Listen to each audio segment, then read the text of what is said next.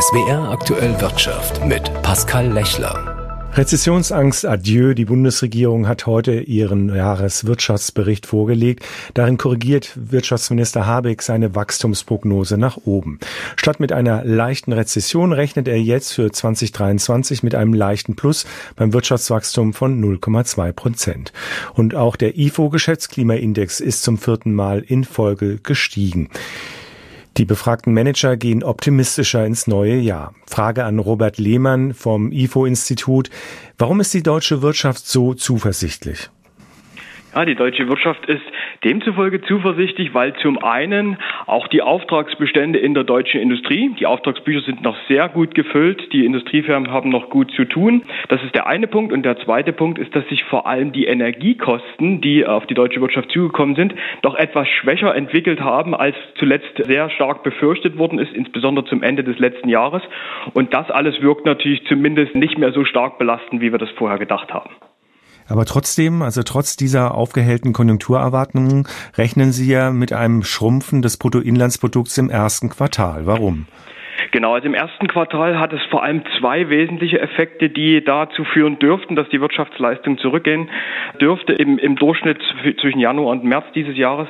Das eine ist, dass jetzt natürlich die Energiekosten, die auf die Haushalte zukommen, von beispielsweise den Stadtwerken meistens zum Jahresanfang überwälzt werden. Das heißt, die großen Kostenblöcke, die auf die Haushalte zukommen, wird man jetzt vor allem in den ersten drei Monaten spüren und damit kommt es zu Kaufzurückhaltung der deutschen Konsumenten. Und das zweite ist auch noch ein Sondereffekt, den wir natürlich auch bei den Konsumenten spüren. Denn zum Beispiel die Förderprämie für Elektroautos ist jetzt Ende des letzten Jahres ausgelaufen. Und was wir beobachten ist, dass die Zulassungszahlen für Elektroautos im Dezember sehr kräftig gestiegen ist. Und wir gehen jetzt davon aus, mit Auslaufen dieser Kaufprämie, dass es da zu einem Rückpraller im ersten Quartal 2023 kommt. Aber mit einer tiefen Krise, also einer Rezession, also zwei Minusquartalen in Folge, rechnen Sie in diesem Jahr nicht. Genau, Stand heute ist es eben so, das Statistische Bundesamt hat ja verlauten lassen, dass, dass die Wirtschaftsleistung Ende letzten Jahres so ungefähr bei einer Null gewesen ist, also sozusagen eine Seitwärtsbewegung gemacht hat. Dass das erste Quartal negativ wird, da, da werden wir wahrscheinlich nicht drum herumkommen. Und zumindest auch hat uns heute nochmal der IFO-Geschäftsklimaindex und da vor allem die IFO-Geschäftserwartungen, also sozusagen die Frage der, an die Unternehmen, wie sie ihre Geschäfte beurteilen im nächsten halben Jahr, die sind deutlich weniger pessimistisch gewesen. Das heißt, da gab es auch eine Aufstimmungsaufhellung und das nehmen wir eben auch zum Anlass, dass wir denken, dass im zweiten Quartal diesen Jahres dann die Wirtschaftsleistung, wenn zwar schwach, aber wohl leicht wieder anziehen dürfte. Wie groß sind denn die Risiken, die noch von der Inflation, dem Ukraine-Krieg und den hohen Energiepreisen ausgehen für die Geschäftsentwicklung in diesem ganzen Jahr? Ja, zum einen hatte die Inflation ähm, hat natürlich noch, weil sie hohe Kosten bewirkt, natürlich äh, führt sie auch zu einer zu einer schwächeren Entwicklung der Nachfrage. Dennoch hat man es natürlich geschafft, dass man gewisse Unsicherheit auch von den Schultern der Konsumenten genommen hat. Stichwort Energie- und Gaspreisbremse. Damit hat die Bundesregierung natürlich Sicherheit geschaffen, dass sie die Konsumenten beispielsweise unterstützt, sodass es da auch eine gewisse Zuversicht seitens der Konsumenten gibt.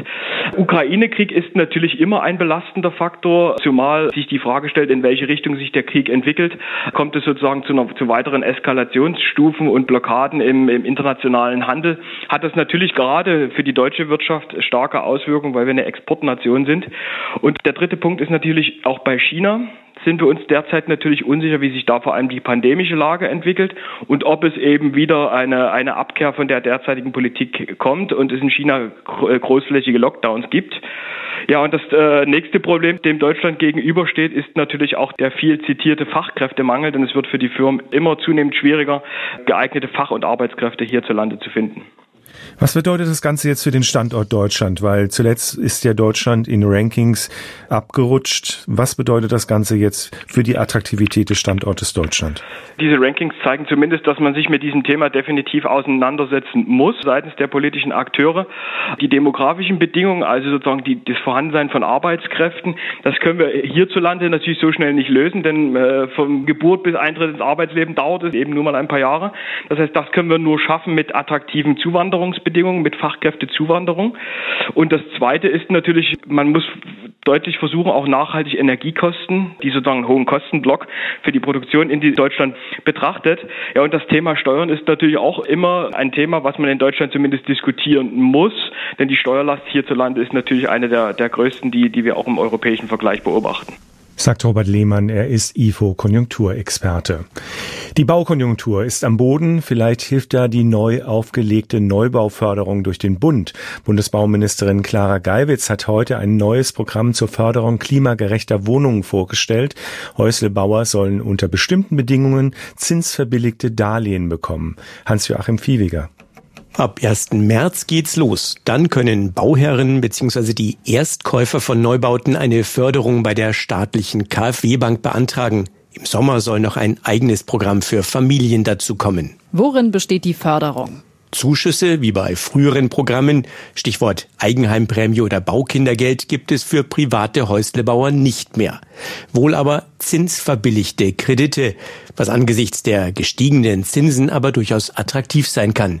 Bei Wohngebäuden geht es im jetzt vorgestellten Programm um eine Summe von bis zu 100.000 Euro, in besonderen Fällen um bis zu 150.000 Euro. Bei dem Programm für Familien, das im Sommer starten soll, ist von Krediten von bis zu 240.000 Euro die Rede. Hier stehen die Details aber noch nicht fest. Was sind die Bedingungen? Wer die günstigen Kredite haben will, muss mindestens das Effizienzhauskriterium EH40 erfüllen. Das bedeutet, dass ein Gebäude maximal 40 Prozent der Energie verbraucht, die ein Standardhaus benötigt. Bis vor einem Jahr waren auch noch Gebäude mit der geringeren Anforderung EH55 förderfähig. Das entfällt jetzt. Die höchste Förderung gibt es für diejenigen, die über EH40 hinaus noch die Anforderungen des Qualitätssiegels nachhaltige Gebäude erfüllen. Dabei wird nicht nur die Energieeffizienz beim Wohnen berücksichtigt, sondern auch gewertet, wie viel Energie gebraucht wird, um Gebäude herzustellen. Hilft das Programm gegen die Wohnungsnot? Voraussichtlich nein. Bei dieser Förderung geht es um den Klimaschutz, nicht um mehr Wohnraum. Es werden nur Gebäude mit besonders hohen energetischen Anforderungen gefördert, was zugleich mit höheren Kosten verbunden ist. Zusätzliche Wohnungen dürften dadurch also nicht entstehen. Die Wohnungsnot, vor allem in größeren Städten, will die Bundesregierung mit Programmen zur Förderung des sozialen Wohnungsbaus bekämpfen. Bei vielen Online-Anwendungen von Microsoft hat es heute Störungen gegeben. Die Probleme betrafen Nutzerinnen und Nutzer in vielen Teilen der Welt, genauso wie hier im Südwesten.